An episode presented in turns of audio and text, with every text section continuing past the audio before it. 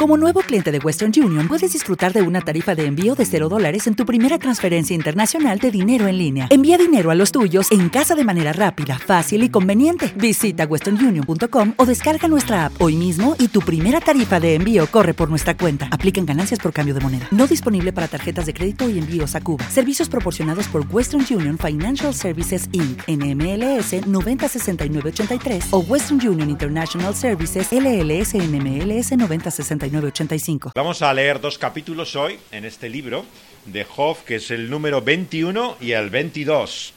Nuestro texto en esta mañana está en dos capítulos del libro de Job que llevan el número 21 y 22. El libro de Job, para aquellos que no estén familiarizados con la Biblia, si lo abrís más o menos por la mitad, encontraréis como versos que son muchos de ellos de los salmos.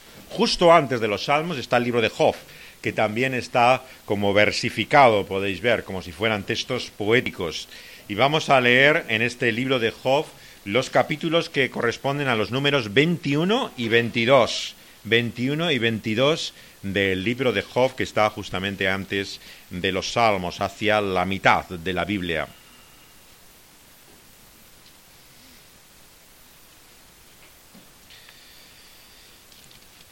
Dice así, vamos a leer en Job eh, capítulo 22, lo dejamos la otra vez en el capítulo 21 y seguimos en el 22 y en el 23, son los capítulos que vamos a tratar, y Dios mediante el domingo que viene será el 24, o sea, 22 y 23 eh, y eh, tendremos el domingo que viene el 24, el 21 fue el que vimos la vez pasada. Dice así la palabra de Dios en este texto en el cual habla Elifat, temanita, se pregunta y dice, ¿traerá el hombre provecho a Dios? Al contrario, para sí mismo es provechoso el hombre sabio. ¿Tiene contentamiento el omnipotente en que tú seas justificado? ¿O provecho de que tú hagas perfectos tus caminos? ¿Acaso te castiga o viene a juicio contigo a causa de tu piedad? Por cierto, tu malicia es grande, y tus maldades no tienen fin porque sacaste prenda a tus hermanos sin causa, y despojaste de sus ropas a los desnudos. No diste de beber agua al cansado, y detuviste el pan al hambriento. Pero el hombre pudiente tuvo la tierra, y habitó en ella el distinguido. A las viudas enviaste vacías, y los brazos de los huérfanos fueron quebrados. Por tanto hay lazos alrededor de ti y te turba espanto repentino, oh tinieblas para que no veas, y abundancia de agua te cubre.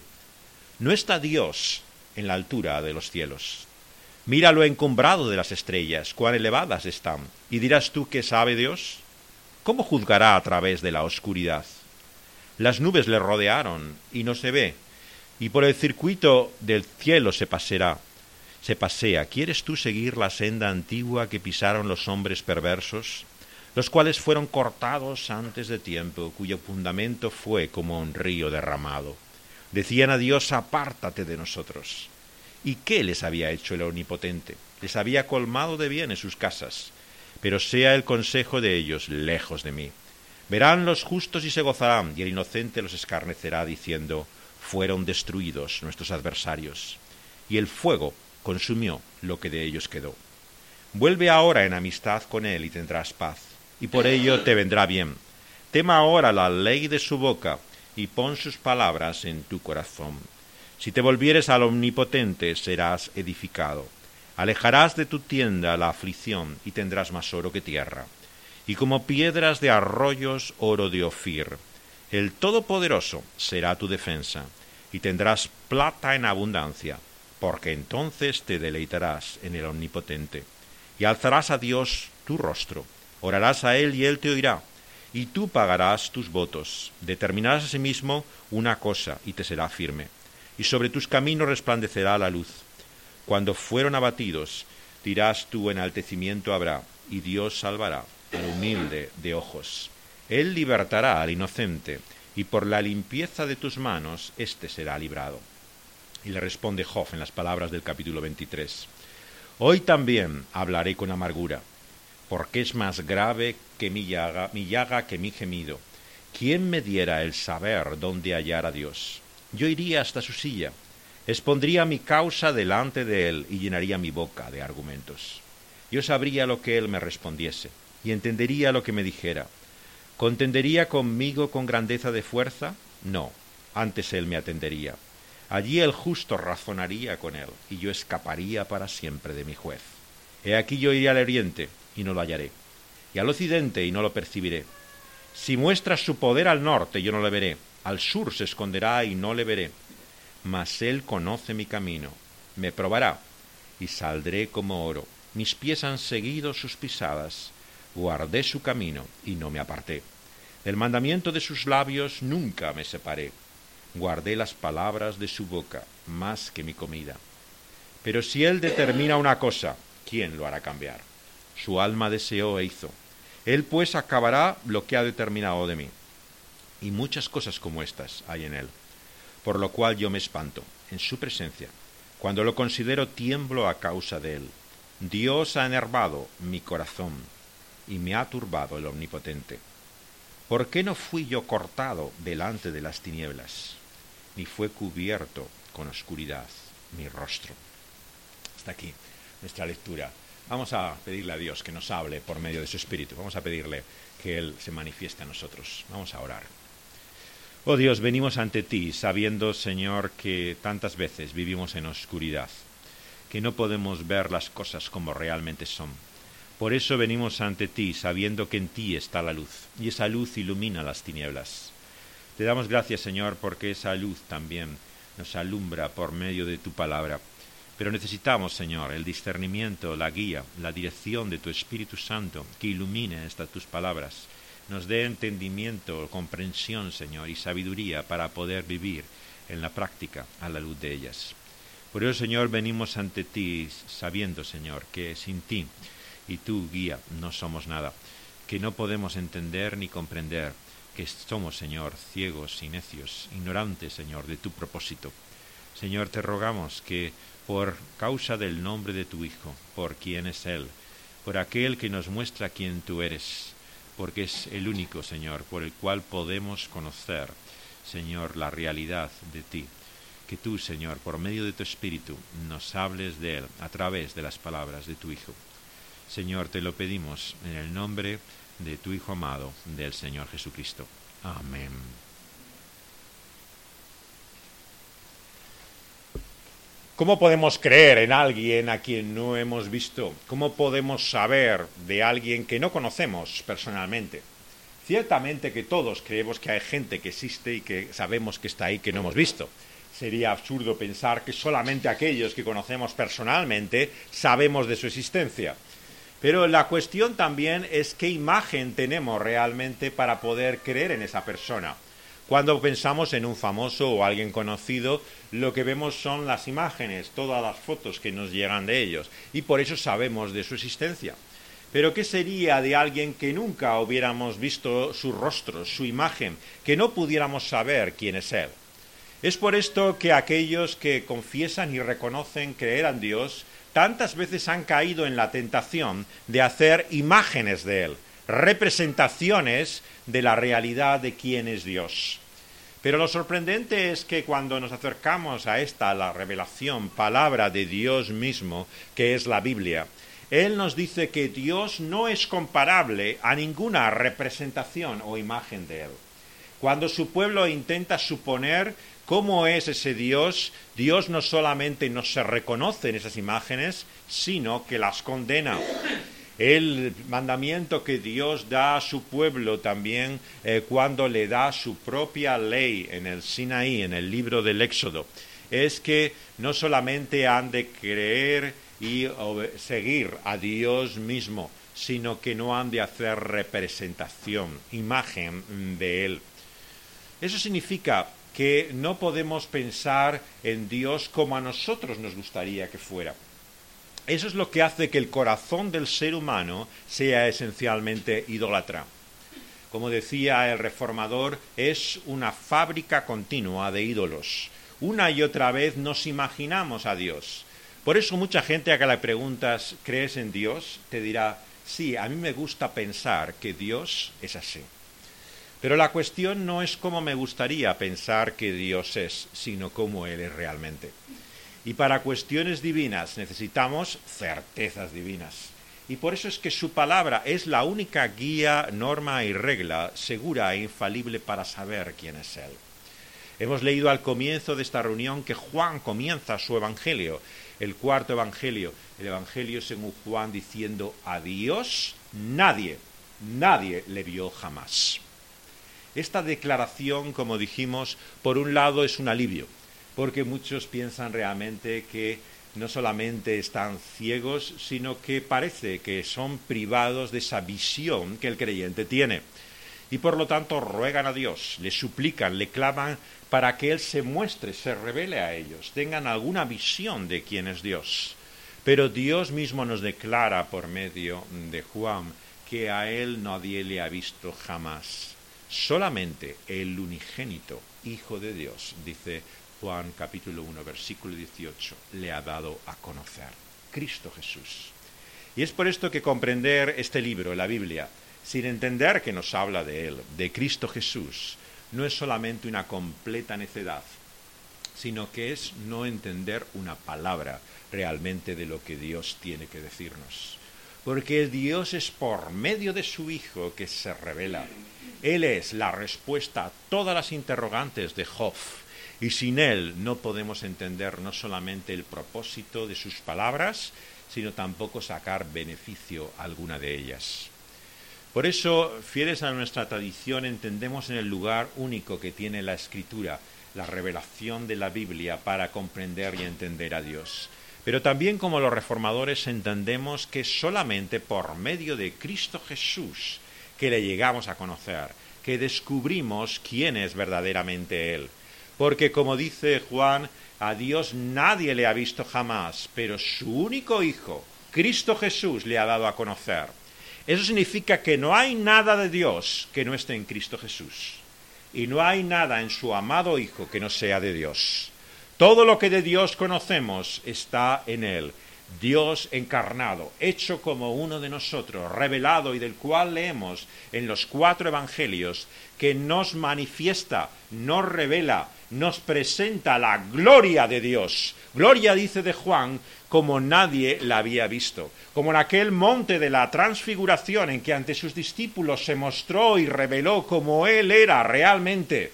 Así se descubrió ante aquellos como Juan que pusieron su corazón delante de Cristo Jesús y descubrieron que no solamente era digno de su amor, sino que ganaba, conquistaba todo su afecto y todo su amor por Él.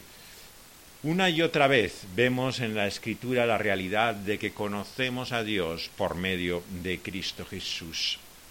Pero, ¿cuál es el problema una y otra vez? Como vemos aquí, es las voces de aquellos que nos rodean. En este caso encontramos en este capítulo 22 la del Ifaz, en este tercer ciclo de acusaciones realmente ya que tienen los amigos de Job. En este coro que rodea a Job encontramos constantemente no solamente preguntas, sino cada vez más acusaciones frente a él. Las acusaciones de aquellos que se presentan como sus amigos, pero realmente le condenan.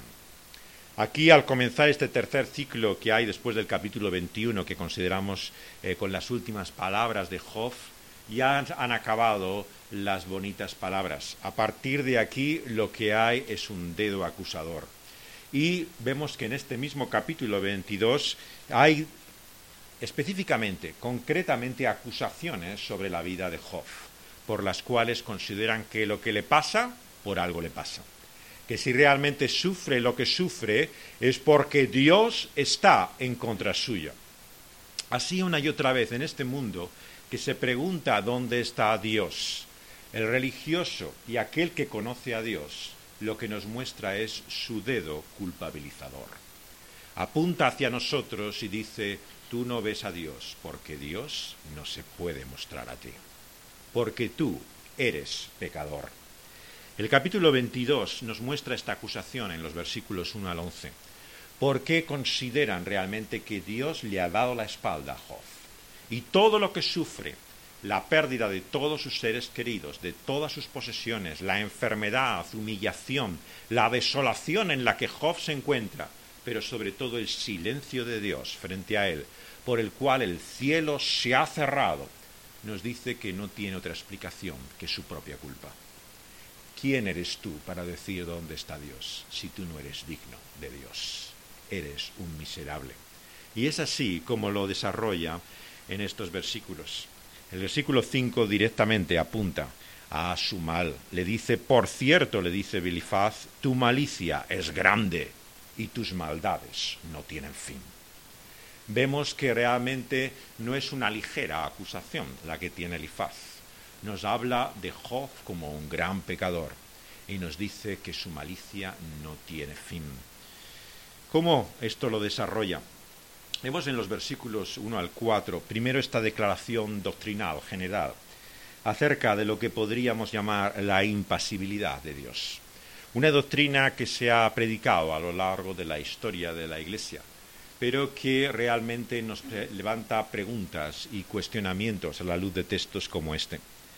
Se pregunta Job, ¿va a traer el hombre provecho a Dios? Al contrario, si tiene algún bien o provecho, será el hombre. El hombre sabio, ¿tienes contentamiento el omnipotente en que tú seas justificado? ¿O provecho de que tú hagas perfecto tus caminos? ¿Acaso te castiga o viene a juicio contigo a causa de tu piedad? Lo que está declarando aquí Elifaz es que a Dios le importa lo más mínimo nuestra vida, nosotros y lo que somos. Esa creencia que viene del paganismo antiguo que encontramos en toda la filosofía griega, de la impasibilidad de Dios, de que a Dios ni le importa ni realmente le va lo que sea tu vida. Lo que te importa es a ti y eres tú el que tienes que buscar tu propio provecho y fin.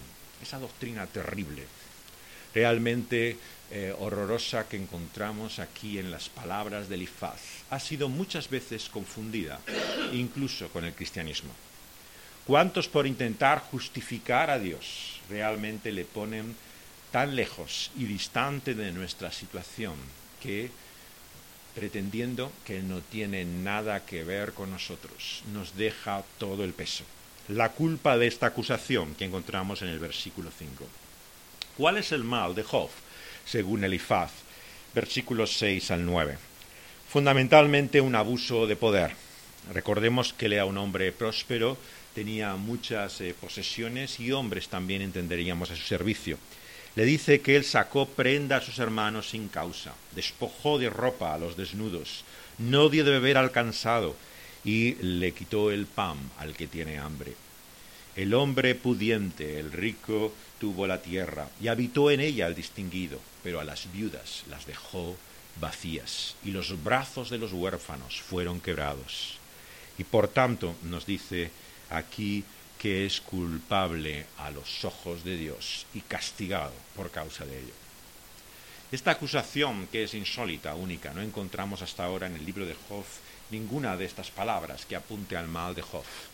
Es, sin embargo, la sospecha de aquel que mira desde este punto de vista y presupuesto. Si algo malo te ocurre, algo malo habrás hecho.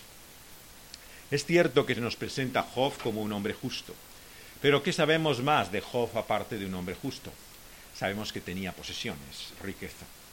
Y la riqueza suele ir acompañada muchas veces de abuso, de extorsión, de explotación. Por lo tanto, lo que muchos presuponen es que aquellos que tienen dinero, por algo será algo habrán hecho para conseguirlo.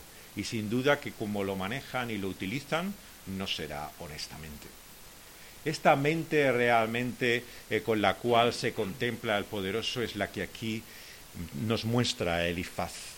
Pero la palabra de Dios y al final de este texto, cuando Dios mismo se revela a Job, Dios no condena a Job. Nos dice en el capítulo último, capítulo 42, para recordar cómo debemos leer estas palabras, que en el verso 7, cuando finalmente Dios le habla a Job, al final del libro, después de hablar estos amigos y de contestar Job una y otra vez, en el capítulo 42, dice en el verso 7 que aconteció que después que habló el Señor estas palabras a Job, el Señor le dijo a Elifaz temanita, mi ira se encendió contra ti y a tus dos compañeros, porque no habéis hablado de mí lo recto, como mi siervo Job. Las palabras de Dios nos dan la conclusión de este libro y a la luz de ella tenemos que leer el discurso aquí de Elifaz. Elifaz no habló lo recto. No podemos creer la acusación de Elifaz. Es realmente su condenación en su corazón la que determina estas palabras que aquí leemos. Las conclusiones que saca están en los versículos 10 y 11.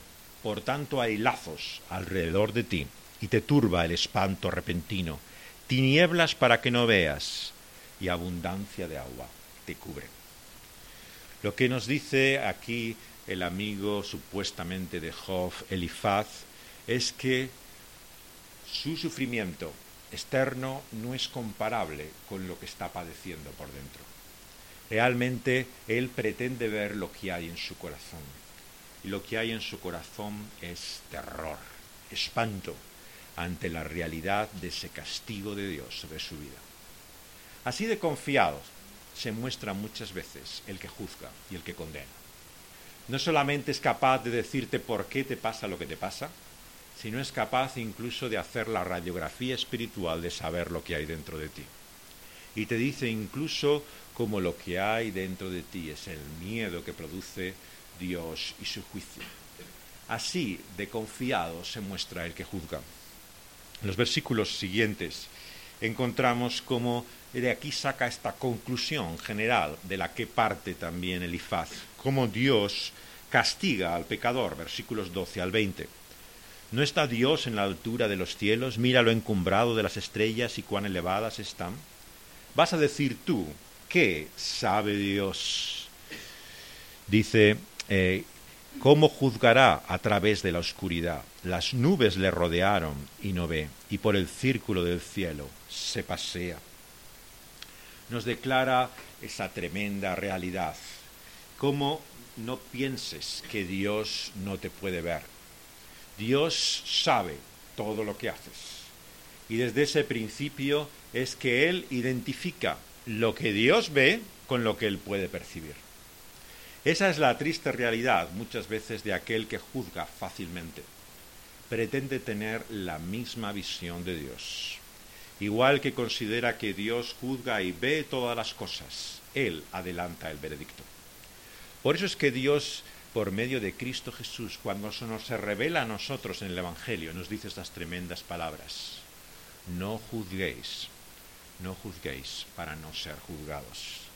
No porque no debemos tener discernimiento, entendimiento, comprensión de las cosas. Lo que está diciendo es que no podemos condenar como Dios solamente condena. Solamente a Él le pertenece el juicio y la justicia. Y tú no no te has dado a ti no es tu competencia el determinar quién está bajo la condenación de Dios o no. Qué contraste tan diferente con la de muchos creyentes, sinceros, genuinos, pero que tan fácilmente son prestos a juzgar y a condenar. Ellos creen efectivamente, como dice Elifaz, que Dios es el que ve todas las cosas, pero hablan como Él también, pensando que igualmente ellos pueden ver la realidad de su vida y hasta explicar por qué les pasa lo que pasa. A continuación lo que encontramos es como hay en estas palabras una exhortación, los versículos 15 al 20, para que Job no acabe con aquellos que van en ese camino de muerte, condenados a esa pena última. Dice así en los versículos 15 al 20, ¿por qué quieres tú seguir esa senda antigua de hombres perversos? que son cortados antes de tiempo, o sea, ejecutados, muertos antes de su muerte natural nos dice que su fundamento fue como un río derramado. Decían a Dios, apártate de nosotros. ¿Qué les había hecho el Omnipotente? Les había colmado de bienes sus casas, pero sea el consejo de ellos lejos de mí. Verán los justos y se gozarán, y el inocente los escarnecerá, diciendo, fueron destruidos nuestros adversarios, y el fuego consumió lo que de ellos quedó. Lo que anuncia es el juicio final es realmente la destrucción, la condenación, el infierno mismo ante aquellos que se apartan a Dios. Hay una llamada al arrepentimiento. Y la llamada al arrepentimiento puede ser una muestra de amor, y, pero también puede ser una acusación como la que aquí encontramos. Y es por eso que tenemos que tener cuidado con nuestras palabras. Está bien decir a alguien arrepiéntete, pero tenemos que examinarnos antes a nosotros. ¿Qué queremos decir cuando le decimos a alguien que se arrepiente? ¿Estamos juzgándole o condenándole en el lugar de Dios? ¿O es el llamado de gracia que Dios hace a todos, tanto a ellos como a nosotros, a volvernos de nuestro pecado? Y lo que nos muestra aquí es qué asocia realmente Elifaz con el arrepentimiento. En el capítulo 22 vemos así como en los versículos 21 al 24 esta exhortación va acompañada del recuerdo de que Dios bendice a aquel que se arrepiente. Vuelve ahora en amistad con Él y tendrás paz, por ello te vendrá bien. Toma ahora la ley de su boca y pon sus palabras en tu corazón. Si te volvieres al Omnipotente serás edificado. Alejarás de tu tienda la aflicción, tendrás más oro que tierra, y como piedra de arroyos, oro de Ofir. Os suena conocido, ¿verdad? Aquel que se arrepiente no solamente le irá bien, sino que tendrá dinero. De esto es de lo que está hablando aquí. Lo que predican muchos como el falso evangelio de la prosperidad. Sí, volveos a Dios, arrepentíos, porque a vosotros os aprovecha. Esta llamada absolutamente del falso evangelio se repite desde la antigüedad. No es un invento de nuestros tiempos actuales, es lo que el hombre religioso muchas veces presenta como si fuera el mensaje de Dios a los hombres y su afán interesado. Le dice que si se vuelve a Dios tendrá bendición. ¿Y qué es la bendición? Prosperidad material, ni más ni menos. Es por esto que las televisiones y tantos predicadores lo que nos hablan de qué es, de dinero. Ven, escucha. Y si te vuelves a Dios, tú también tendrás dinero como nosotros. Todo lo que predica ese Evangelio es todo el oropel, es toda lo que se identifica con un modelo de riqueza. Y la promesa de arrepentimiento va asociada automáticamente a esa prosperidad versículo eh, vemos a continuación, 25 y 26. El Todopoderoso también será tu defensa y tendrás plata en abundancia, porque entonces te deleitarás en el Omnipotente y alzarás a Dios tu rostro. Fijaos la sutilidad de estos versículos 25 y 26. La presencia y la delicia de Dios, ¿a qué va unida? A la plata. O sea, realmente disfrutar del favor de Dios es contar con sus bienes materiales. Esta asociación que hay en Elifaz la encontramos una y otra vez en el falso evangelio de la prosperidad. Quien realmente tiene a Dios cerca, eso se ve, y se ve materialmente, en el coche que tienes, en la casa con la que cuentas y en lo que disfrutas. Esto es realmente lo que entiende Elifaz que significa el favor de Dios, la delicia de su presencia y el versículo 28, si alguno tiene dudas, no nos lo deja claro, no nos lo deja claro completamente. Determinarás a sí mismo una cosa y te será firme, y sobre tus caminos resplandecerá la luz.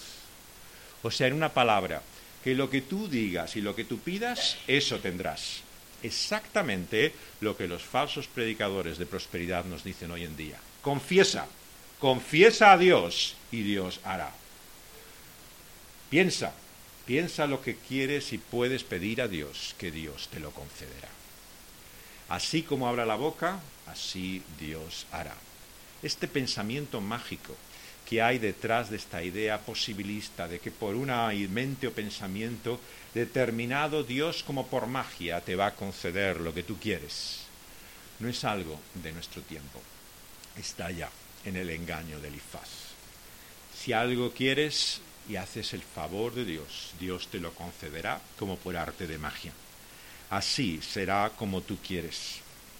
Versículos 29 al 30.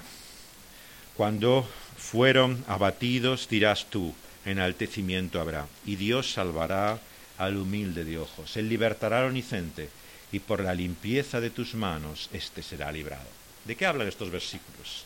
Hablan del poder de la intercesión lo que nos dicen es que igual que Él disfruta de bendición, cuando pida a Dios, cuando interceda por otros, a ellos también les será conducido por medio tuyo, como una fuente e instrumento de Dios, la bendición.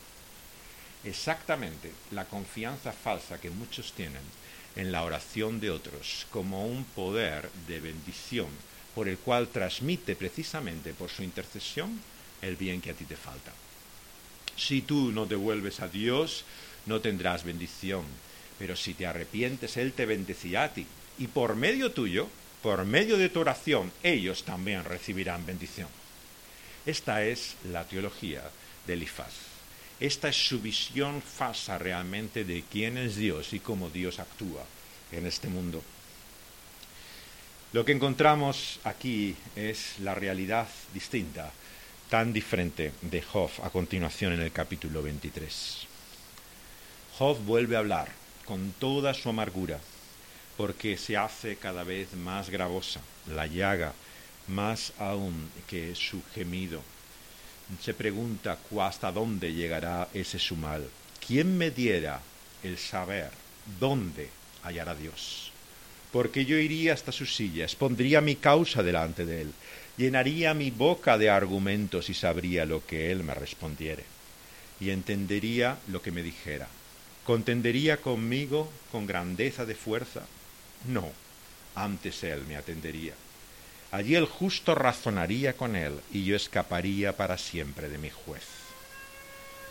He aquí iré al oriente y no lo hallaré, y al occidente y no lo percibiré si muestra su poder al norte, yo no lo veré, y al sur se esconderá y no lo veré. Mas él conoce mi camino, me probará y saldré como oro. Mis pies han seguido sus pisadas, guardé su camino y no me aparté. Del mandamiento de sus labios nunca me separé. Guardé las palabras de su boca más que mi comida. Pero si él determina una cosa, ¿quién lo hará cambiar? Su alma deseó e hizo, él pues acabará lo que ha determinado de mí. Y muchas cosas como estas hay en él, por lo cual yo me espanto en su presencia. Cuando lo considero tiemblo a causa de él. Dios ha enervado mi corazón y me ha turbado el omnipotente. ¿Por qué no fui yo cortado delante de las tinieblas, ni fue cubierto con oscuridad mi rostro? Responde Job en el capítulo 23. La visión que tiene Job, si nos fijamos, acaba diciendo que Dios ciertamente es como un fuego consumidor. Es la revelación de Dios con toda su justicia, que ciertamente produce pavor y terror. No solamente en el antiguo pacto, sino en el nuevo pacto. Hebreos nos dice que Dios todavía es para nosotros un fuego consumidor. ¿De dónde viene entonces la confianza de Él de poder presentarse delante de Él, poder argumentar y ser vindicado en su justicia. La gran pregunta de Job que nos produce este libro y su persona es con qué atrevimiento este hombre, siendo pecador como nosotros somos, puede anhelar, desear estar delante de Dios y poder arguir en su defensa. ¿Cómo puede haber alguien inocente sobre la tierra? Alguien que pueda presentarse delante de Dios y decir, no hay culpa en mí para que sufra todo esto. Esa pregunta es la que nos quiere dejar Job y solamente uno tiene la respuesta. Cristo Jesús. No ha habido otros sobre la faz de la tierra. No hay nadie en toda la humanidad y la historia del mundo que pueda presentarse delante de Dios con esa confianza.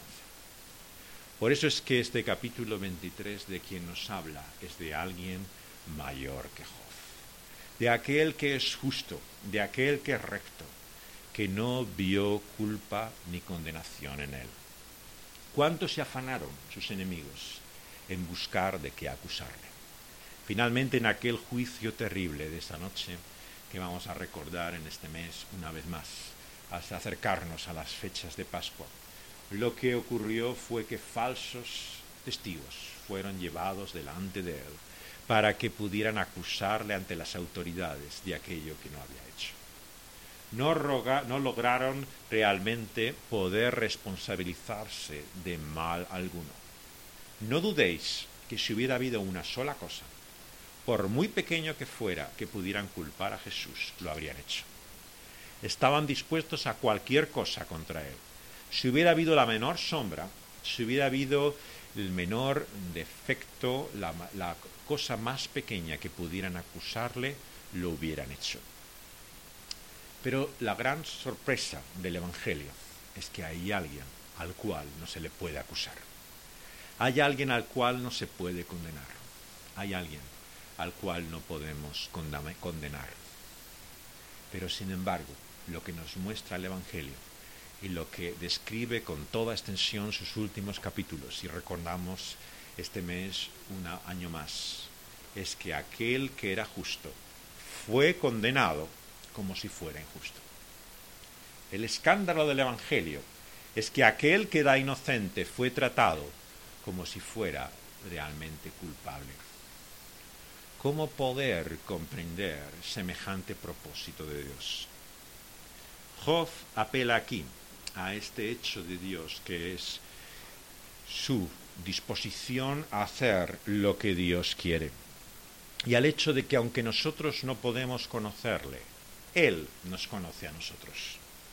Si os fijáis bien, esta es la única confianza con la que Job cuenta en el presente. En este momento, cuando escribe estas palabras, dice, yo no puedo ver a Dios. Le busco y no le encuentro. Pero lo que sé es que Dios me puede ver a mí. Yo no sé realmente cómo es Dios, pero sé que Él sabe quién soy yo. Yo no puedo conocerle, pero Él me conoce a mí. Y eso me lleva finalmente a una conclusión que quiero dejar con vosotros. Más importante es que si conocemos a Dios, es que Él nos conoce a nosotros. Más importante que si crees en Dios, es que Él realmente sabe quién tú eres. Ante Él estás como un libro abierto, desnudo ante su presencia. Él sabe la realidad de quién es Él. Y esta es la confianza de Job, que aunque Él no tiene testimonio, no tiene evidencias para poder percibir la realidad de dónde está Él en medio de su situación, sabe que la suya no le es ajena. Es por eso que las palabras de Job también son una negación de esta doctrina que podíamos llamar de Elifaz, de impasibilidad de Dios.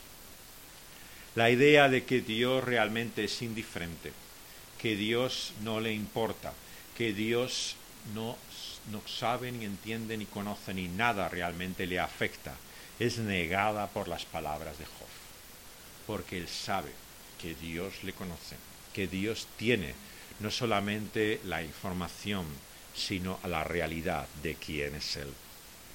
¿Dónde está la confianza de Job que apunta también al Señor Jesucristo? La confianza de Job es que cuando esté delante de la presencia de Dios, Él vindicará su justicia. Él le reivindicará, Él le justificará epístola a los romanos del apóstol Pablo. ¿Cuál es el problema realmente que nos muestra el Evangelio? ¿Cómo podrá justificarse el pecador delante de Dios? Comienza diciendo el apóstol Pablo. No hay excusa alguna. Capítulo 1. Seas judío o seas gentil, tengas la ley o no la tengas, eres igualmente culpable delante de Dios.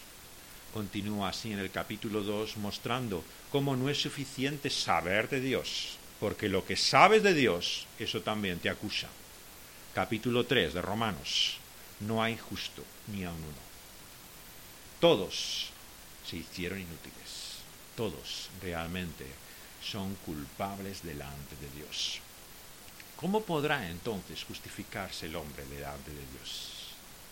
Es en este capítulo también que nos muestra la única esperanza, la realidad de cómo podemos ser justificados delante de Dios por la justicia de otro, Cristo Jesús. Cuando Él vea a Él, a ese unigénito Hijo de Dios que el Padre ha dado a conocer, dirá, este es justo. Realmente reconocerá su justicia y por medio de nuestra fe de nuestra confianza en otro, en Cristo Jesús, dice Romanos 3, seremos justificados delante de Dios. Por lo tanto, querido amigo, querido hermano, no hay otra forma de poder ser aceptado por Dios que por medio de Cristo Jesús. No hay otro justo que Dios vaya a vindicar que aquel que tiene su vida confiando y unida a Cristo Jesús. Fuera de Él no hay esperanza alguna. Nos dice el apóstol Pablo a los romanos que los que confían en otra justicia, aparte la de Cristo Jesús, lo que creen falsamente es en su autojustificación, en su propia justicia. Lo que hacen realmente es basar su vida en la falsa esperanza de que Dios va a pasar por alto la realidad de su pecado.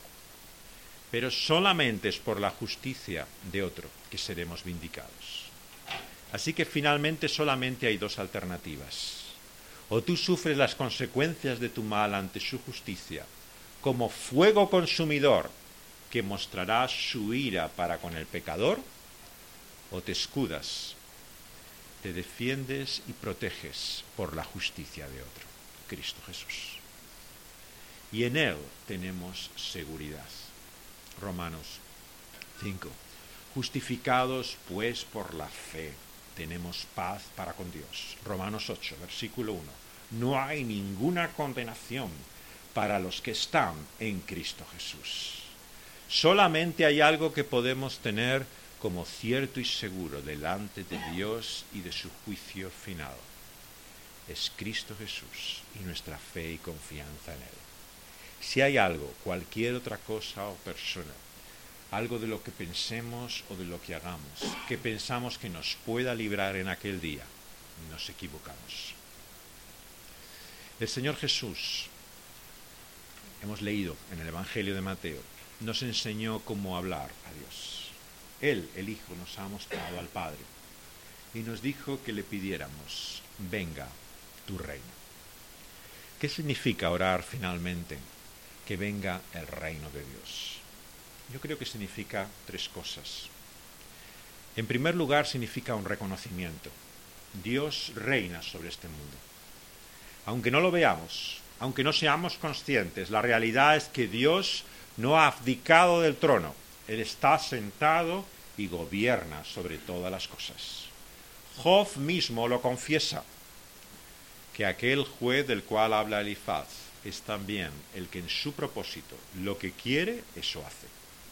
Por lo tanto, hay un decreto de Dios que vemos que es incondicional. Él actúa de acuerdo a su propósito. Pero ¿qué significa, en segundo lugar, orar, venga tu reino?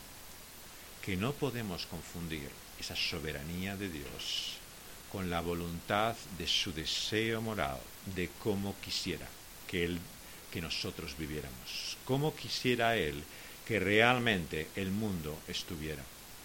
Son dos cosas diferentes. Cuando hablamos de la voluntad de Dios, a veces queremos decir que Dios hace lo que quiere hacer. Pero también cuando hablamos de la voluntad de Dios, hablamos de cómo Dios quiere que vivamos, cómo Dios quiere que realmente sea nuestro comportamiento, nuestra conducta, nuestra vida. Confundir ambas cosas tiene trágicas consecuencias. Escucháis a muchos creyentes, dice, sí, es la voluntad de Dios, pero no distinguen realmente lo que están diciendo. El hecho de que algo ocurra en este mundo, de que pase lo que pase, por supuesto que reconocemos que Dios no es ajeno a ello Dios y su soberanía se mantienen.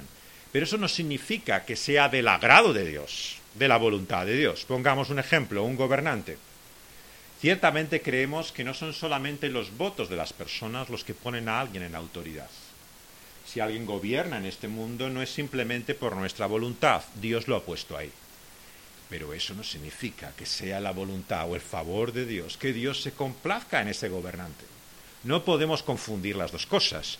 Una cosa es que alguien esté en poder porque Dios así lo ha establecido y otra es que Dios es que Dios se complazca con él. Orar venga tu reino a Dios significa por un lado el reconocimiento de su soberanía, pero también el hecho de que todavía ese su propósito moral no se cumple. Todas las cosas no les han sido todavía sujetas ante el trono del reino de que ha de vencer y prevalecer de Cristo Jesús. Por lo tanto, hay una esperanza unida a ese ruego, la esperanza de que Dios todavía no ha completado esa su obra perfecta, trayendo todas las cosas bajo su dominio. ¿Qué significa eso? ¿Significa eso que Dios no hace su voluntad completamente?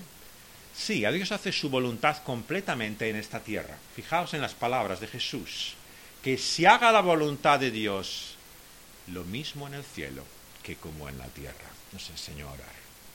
O sea que Dios hace su voluntad completamente, pero es en esta tierra que su voluntad no es vista perfectamente.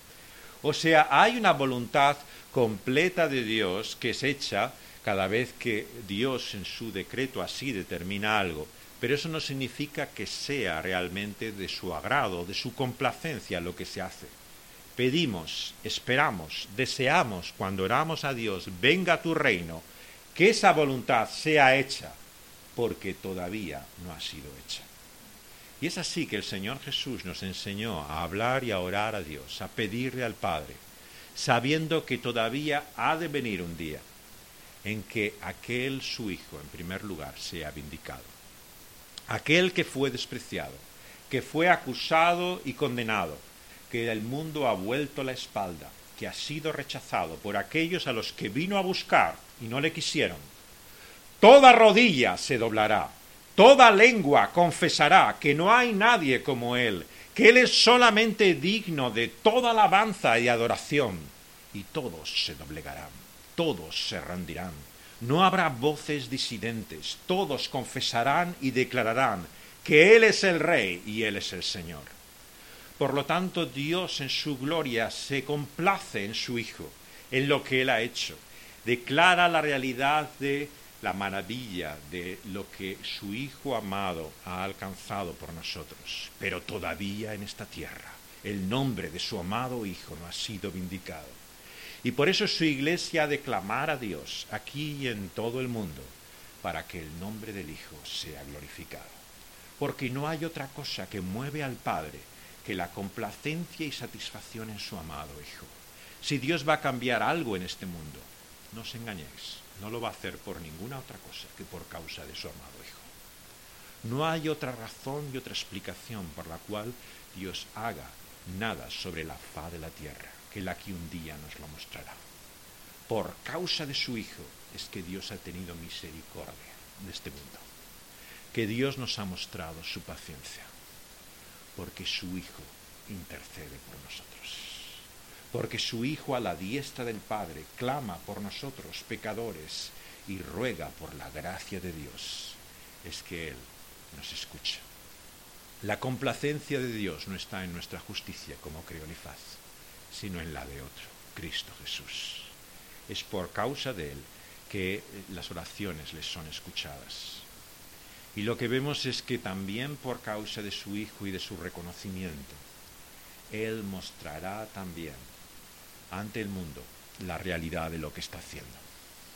Lo que está haciendo por el favor de todos aquellos que aman a su Hijo. Salmo número 2.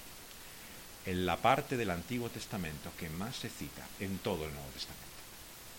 No hay otra parte del Antiguo Testamento, de la primera parte de la Biblia, que sea más veces repetida más veces citada y reiterada en el Antiguo del Nuevo Testamento que el Salmo 2. El Salmo 2, sin embargo, brilla por su ausencia en la mente y predicación de muchos cristianos neotestamentarios. Pero con él vamos a acabar. En el Salmo 2 dice, servid al Señor con temor. Alegraos con temblor, dice el versículo 11. Nos muestra la grandeza de Dios. Pero ¿qué dice la conclusión? Versículo 12. Estas palabras son la clave de todo el mensaje del Nuevo Testamento. Honrad al Hijo para que no se enoje y perezcáis en el camino, pues se inflama, se inflama como fuego de pronto su ira. Bienaventurados todos los que en Él confían. Finalmente de lo que se trata no es de tu reino o el mío de tus sueños y ambiciones, de tus deseos y anhelos, sino del imperio que es el único que va a gobernar por los siglos de los siglos. Y solo hay dos opciones, nos dice Dios en este salmo. O te doblegas ante Él y sea su voluntad la que buscas primero, porque si es la tuya la que tú buscarás, lo que encontrarás es el fuego destructor de Dios y de su ira. No hay otra alternativa o te rindes ahora que hay tiempo y te doblegas ante la soberanía de Dios y dejas que sea el Señor el soberano sobre tu vida, o tendrás que responder delante de su juicio.